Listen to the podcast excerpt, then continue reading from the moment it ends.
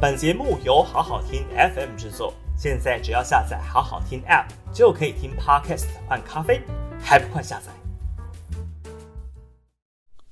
好好听 FM 的朋友，大家好，我是平秀玲。七月五号的今日评评理哦，我们来谈谈七月一号香港回归二十五周年，习近平亲自出席哦。那这样子的一个场景，在台湾呢，很多人看到的都是哦，呃，香港举办大型的这个典礼的美学，好像呢被中国化了。那过去的英国殖民时期的维多利亚风格，以及比较偏西方欧美的美学，这一次呢，似乎都被中国传统的这一个典礼的风格给抢了风采哦。那可以看得出来呢，习近平这一次亲自到香港，是具有一定的宣示的意义哦。那似乎是在告诉大家说，中国真的把香港给收回来了。那原本的所谓的五十年不变呢、啊，一国两制五十年不变的这个承诺，似乎呢提早二十五年终结了。那为什么会发生这样子的一个场景，而且呢被赋予高度的政治意义啊？那所谓的香港一切都变了，这个一切都变了，本来是应该在九七年之后的五十年之后呢，也就是还有二十五年之后。才会真正的改变了。那现在为什么只过了二十五年，一切都变了？难道曾经在这个二零一九年开始的反送中相关的运动当中呢？最后目前看起来是以失败告终。那这样子的一个反送中运动的发生的同时哦，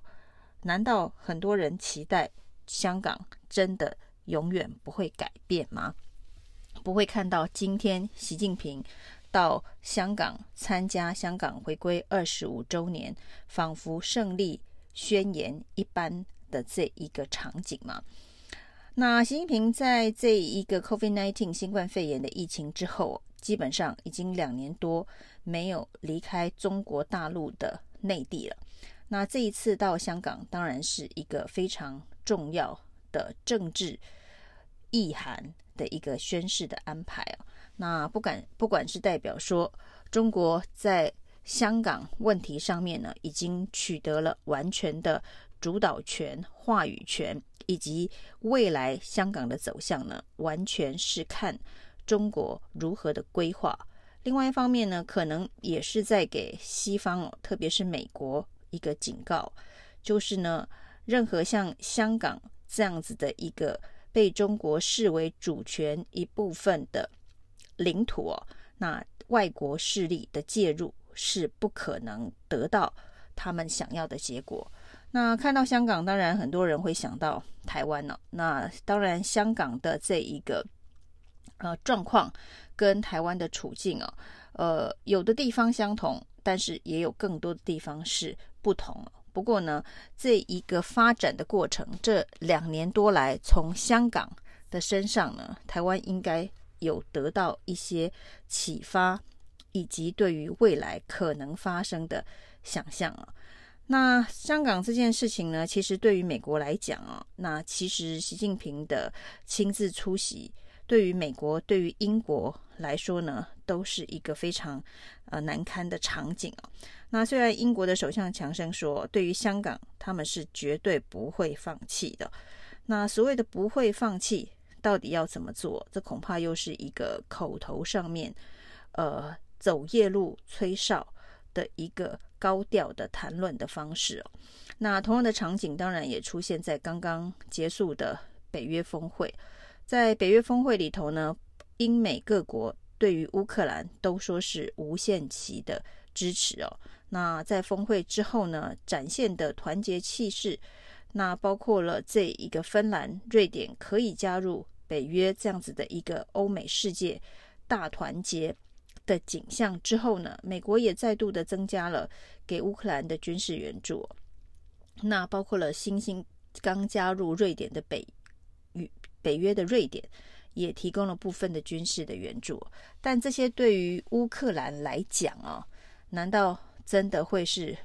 打赢这场胜仗的方程式吗？那这些所谓支持盟国的力量哦，是不是又只是在遥远的这个马德里呃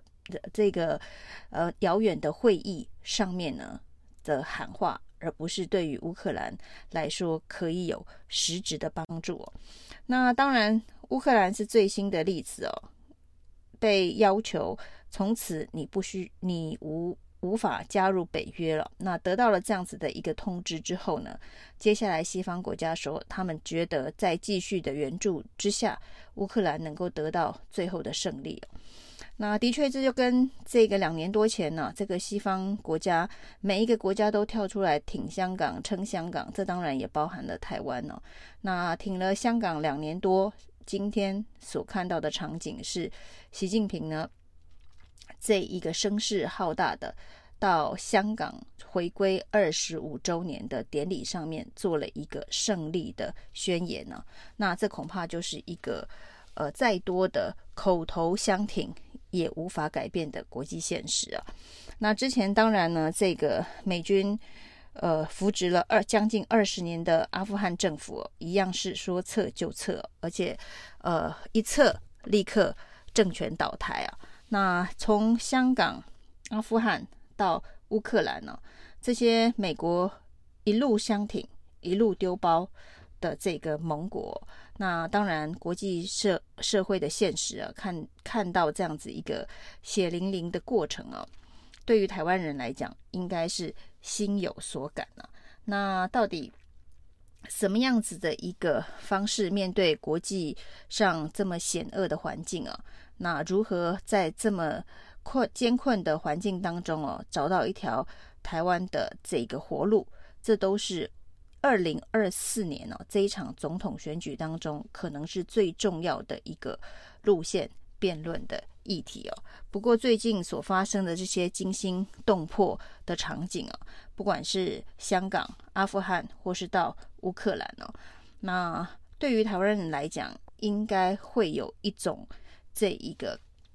看到了很多的这个惊世呃实实录的状态之下，那对于美国的路线、美国的政策，当然美国的这个路线政策哦，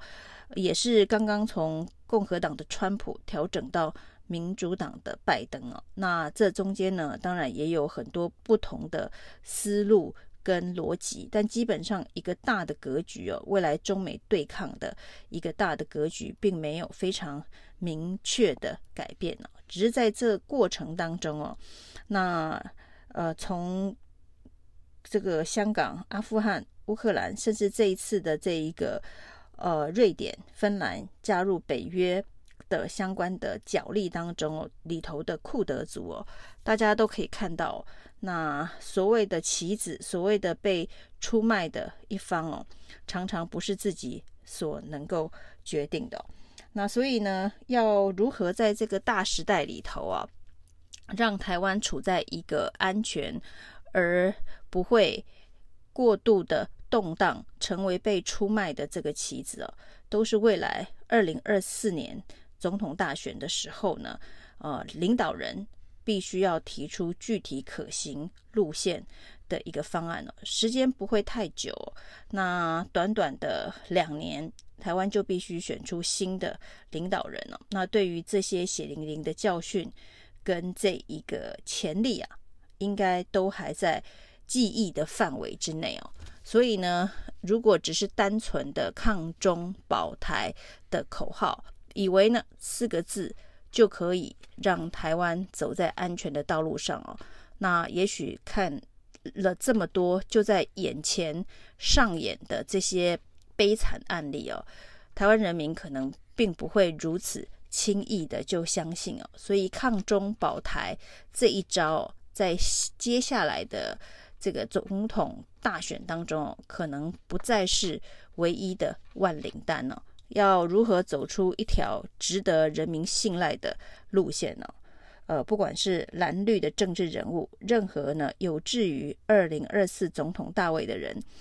恐怕从此时此刻都应该要非常深刻的思考，到底怎么走才会是台湾最安全的道路。以上是今天的评评理，谢谢收听。